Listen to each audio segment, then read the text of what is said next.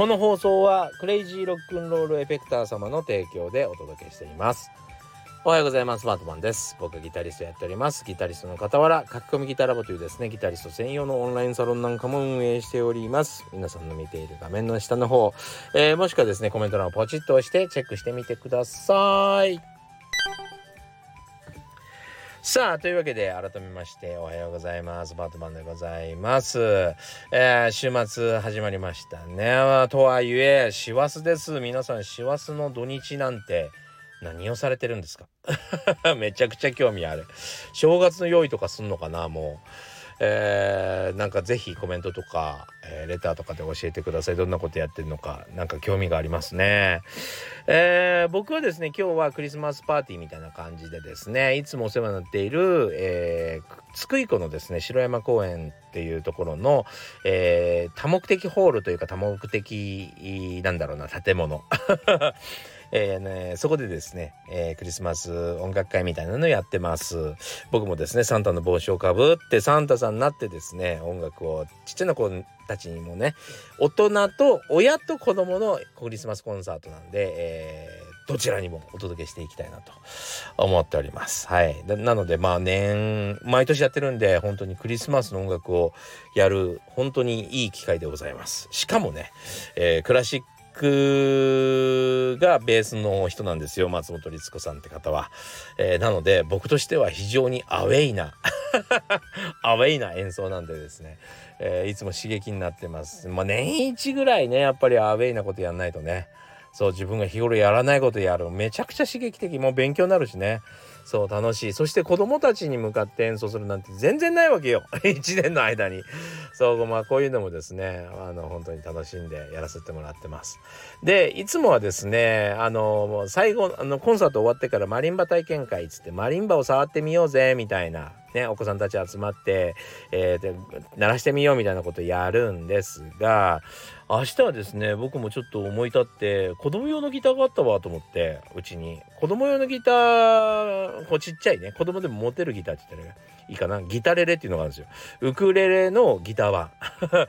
それだったら別に壊されてもよだれだなんって垂らされても 僕は心が痛まないのでせっかくだったら使ってもらおうかなと思って明日体験にですね、えー、持っていきしかもあのあの余っているピックがあるんでですねそれもプレゼントして、えー、ぜひこのお子さんたちにねギター楽しんでもらおうかなと思ってますんで、えー、もし来られる方楽しみにしててください。そして、えー、2時の回がまだちょっと席が余ってるって言ってたかな。えー、観覧無料なので、ぜひ、えー、ちょっと問い合わせてみていただけたらいいかなと思います。城山公園ですね。はい、津久井湖城山公園の方で、えー、明日、明日じゃない。まあ僕にと、今の僕にとっては 明日なんだけど、えー、今日ですね、えー、やっております。土曜日やっておりますんで、チェックしてみてください。何歳からでも早弾きはできる。早弾きを諦めた大人ギタリストに夢を達成させた革命的な方法を詰め込んだ一冊がヤマハから発売。プロギタリストであり3.5万人 YouTuber 末松和人の1日10分40歳からの早弾き総合革命。購入は Amazon 全国の書店にて。さあ今日はですねいつもこのラジオを聴いてくださっているゆうさんという視聴者さんからですねコメントが届きましたんでそちらにお答えしていこうかなと思ってます。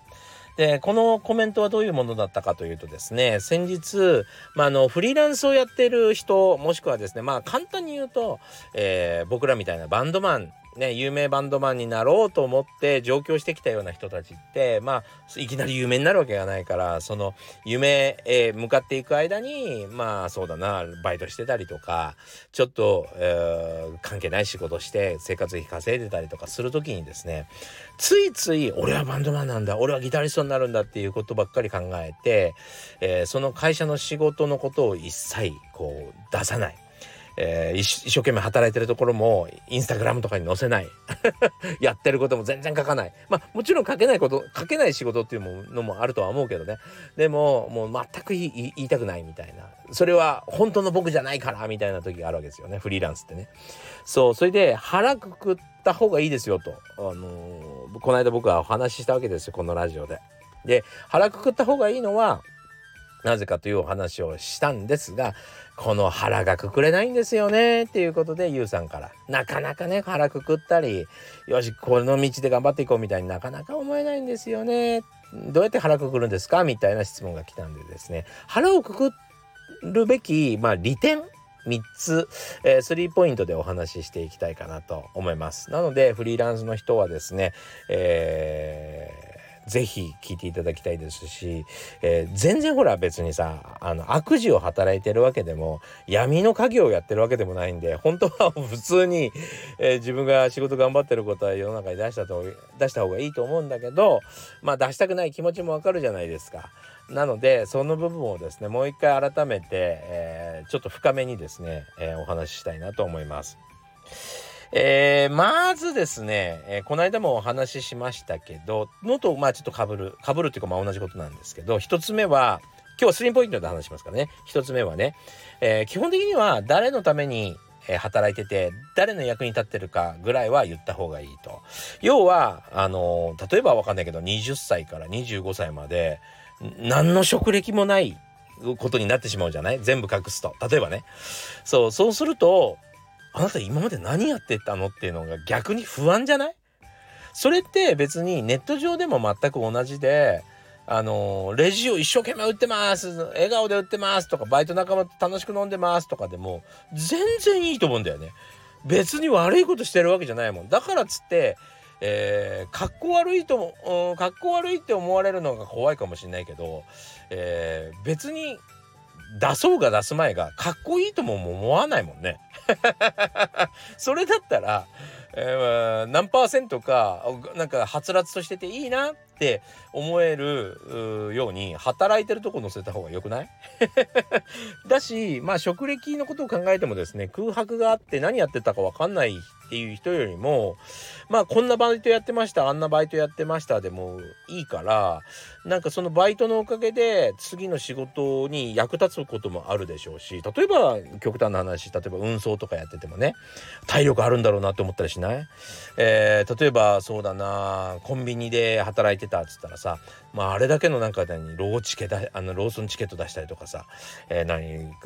えー、なんか揚げ物やったり品出ししたりいろんな今もうものすごいじゃんコンビニの仕事ってめちゃくちゃ大変だよね。そうあれをこなせるんだから賢いかもしんないなとかって思えたりとかまあいろいろあるよね逆に。だからあの自分がやってることがちょっと自分の夢通りじゃなかったり恥ずかしかったりまあ例えばまあねあの誰か主役がいて例えば僕のチームだったら僕がまあ表に出てる人なんですけども YouTube とかでね。でやっぱり支えてくれてるスタッフは僕の陰で働いてる人たちなんであの表に出てったらいけないかなって思いがちかもしれないんだけど僕はもうそういうその権利をねみんな自分で持ちなさいと思ってるからチーム組んでやってて、えー、どこの事務所にも所属所属しないで楽しくやってるわけなんでどんどん出してって僕言ってるんですよ。自分がやったことを胸張ってどんどん書いてネットにって思ってんだけどそうもうなかなかねそれ癖がついてないんでみんなやってくれないんだけどねそう。でも自分のやってることは誇っていいんじゃないかなと思います。本当に悪いことしない限りは全てが美しい出来事なので。まあそれこそあのー、何でもいいと思うよ。本当にあの子供と遊んだとかでもいいと思うし、えー、何でもいいと思う。自分がやってることは胸張っていきましょう。あそれでね前提としてなんだけど今一個話しちゃったんだけど前提として話しておくとまあ正直ねあのー、2000年ぐらいまで？2000年ぐらいまではですねもう大体の人が別にあの普通に生まれて別に何も成し遂げることもなくなんか偉業もなすこともなくみんな普通に、えー、この世を去ってるんですよ。別になんか誰かが偉い誰かがすごいなんてこともなかなかなくまあ歴史上の人物なんていう人たちはもちろんいるけどそんなの本当にわずかであってほとんどの人が普通に生まれて普通に去っていってるわけですよね。そうだから僕はねなんか何も悪悪いことしないで健やかに、えー、生き抜いたっていうだけで素晴らしいと思ってます。それだけで基本的にはいいと思う。ただし2000年以降、えー、情報がもう溢れたでしょ。だ誰でも何者かになれそうな感じになってきたじゃん。誰でもなんかやれそうな感じがしてるじゃない。ねギターだってもう YouTube 見て勉強できるしさ。昔は意味わかんなかったのよ。どうやってあのギター弾いてるのかよくわかんなかった。もうそこには執念がある人しかやれなかったんだけど。今誰でもチャレンジできるでしょ。そう。だからそのチャレンジしたい人向けに今日はちょっと話してます。話してます。そう。誰でももう単純に、えー、悪いことせずに、えーま、自分の店名を全うできたんだったら素晴らしいと思ってますね。ここはお間違いないようにね、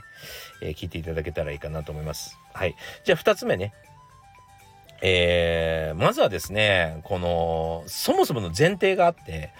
えー、日本人は他の会社あの外国の人はちょっと知らないんですけど日本人は専門の人しか信じよう信じないよね。例えば書道3年目っていう人がいくら文字が綺麗でもその人に文字書くの頼んだりしなくない？例えばまああの医学医学生ですっていう人に自分の病気を見てもらったりしなくない？そう。あの本当に専門の人しか信用してないんですよみんな。で例えば、えーと、僕らって学校の先生いましたよねその学校の先生なんて今の僕からすると若造ですよまだ。ねそうそんなに若い人たちが子供たちに教えてるわけですけど何だったらねあの僕のせ国語の先生が誰のこと誰か今ちょっと思いつきませんけどその先生よりえー、さらに上手い人もいたでしょさらに上手い国語の先生じゃない人も世の中にいたかもね。でその僕の国語の先生よりもっとよく知っている、えー、ただの素人っていう人も国語について詳しい人もいたかもしれないね。そうでもやっぱりその人が先生ってもう認められてるからそこにみんな安心して預けるしわざわざ自分でいやもっとちゃんとした人に教えてもらいたいっつって先生探したりしないでしょ。基本ねみんな受け身なんですよ。基本受け身で立派だと言われる人にもう預けたいっていうのが正直なところですよね。なので、えー、あなたが何者かわからないフリーランスでまだその夢は叶ってません今私は何者でもありませんっていうふうに言うよりかは今やってることに胸張って専門でこれをやっていますって言ったらいいんじゃないかなってことですね。その方がみんなは安心するよ。もちろん転職っていうのは世の中で許されてることだから今はこれで一生懸命頑張ってますが来年はもしかしたら違う業種で働いているかもしれない。それでそれが成長というんだったらそれでいいので、えー、なんで今は今だ今でっていうふうに言わないんだろうっていうのが不思議なとこですね。そしてそれの方が信じてもらえないのにっていうところが大きなとこです。はい。えー、そして3つ目ですね。えー、まあそう受け身受け身だから日本人は今受け身で教育されてきたからっていうところもあると思うんですけども、えー、ほとんど99%の人が誰かが仕事してくれたことに対して正確な値付けができないですよね。正確な値付けができない。その人が働いてくれたら大体業界的にはこのぐらいの価格を支払うのが普通だとかっていう、えー、要はフリーランスってこれに強いんですよ。フリーランスって自分たちがやってるものに値段をつけなきゃいけないし相手に求める仕事もですね特殊なものが多かったりするので要は巷で流,、あの流通してないというかみんな使わないような金額例えばそうだなえー、皆さんはギターのリペアあギタリストじゃない人に向かって言ってますけどギターのリペアっていくらぐらいかは知らないでしょ。そう。でそんな感じと一緒ですよ。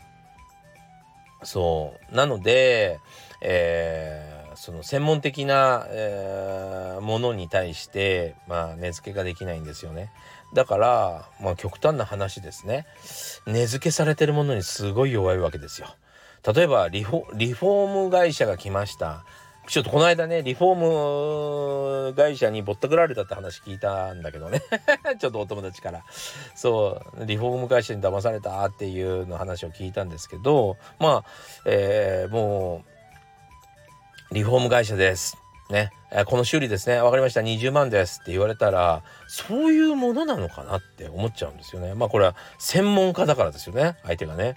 そう。だから、えー、パッと見ちょっとこのしこんなこんな雑でいいのって思う仕事でももう 値段はいくらいくらですって言われたらそういうもんなんだろうと思って支払っちゃうのが人間。だからこういう詐欺山ほどあるでしょ。そう。それぐらいですね自分が、えー、相手がたとえ詐欺でも腹くくってるやつには弱いんですよみんな。値付けられちゃうと。そう。だからああそうなんだ。なんかそんなもんなんだろうなみたいな感じでお金払っちゃう。まあそれを逆手にとって、えー、お話しするとあなたもちゃんと腹あの腹をくくって、えー、専門的なことをやるなら専門的なことをやって、えー、そしてちゃんとした値付けまあそれはぼったくらなくていいですよもちろん、え価格表ということで出すっていう。ね、あの嫌でしょ？例えばもう、あのカフェに入った、すべてコーヒーも、え、ケーキも 何、え、ランチも、ランチセットも全部時価って書いてあったあったら嫌でしょ？そうそれと同じで価格がついてるのに弱いんですよみんな。安心しちゃうのねそれ。だからあその価格を決めるのにはやっぱり腹くくらなきゃいけないんですよ。いつもやる。いつもその仕事をやっている。だから、えー、全ての人に同じ価格で提供しているという前提が必要。あと自信が必要。なんで、まあ、あの腹をくくらなければいけない。まあまあ人間の弱点を、えー、逆手に取ったというかね、えー、そういうものでもあるかもしれませんね。とにかく自分が世の中に立っているんだ。そして正確な値段をつけて、えー、販売しその道のプロなんだ。っていうものに非常に皆さんは弱いのです。弱いしそういう人たちのことを信用するように作られているんです。そう逆に言えばそうじゃない体を取ってしまうとそういうあの海のものとも山のものとも言えないような、え、はっきりとしない仲間がどんどん集まって来るだけだしその人たちは相変わらず値段もつけられないし専門ってまあ専門って言うとちょっとおこがましいかなっつって何者でもない体体を取ってですね責任を取らない人たちばっかりが集まってくるだけなんですよ。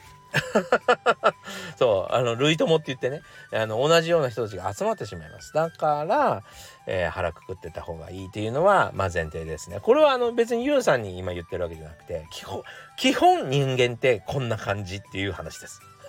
皆さんにあの理解してもらうように、えー、幅広く理解してもらえるようにちょっとお話ししましたけどね。はい。というわけで、えー、ぜひちょっとなんか遊具さんがどんなことをやりたいかなんてことはちょっと僕にはわからないんですけどもまだなかなかこう腹をくくれてない方ね自分のやってることがこう胸を張って言えない方はですね、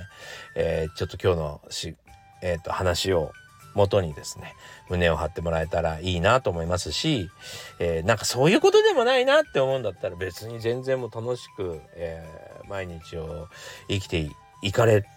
ればいいと思うし、うん、それが一番素晴らしいことだと思いますから、えー、楽しんでね、えー、やっていきたいなと。ただ何者かになりたい人はちょっと腹くくるといいよねというお話でございました。というわけで今日もご視聴ありがとうございました。えー、良い週末を楽しんでください。というわけで、えー、またね、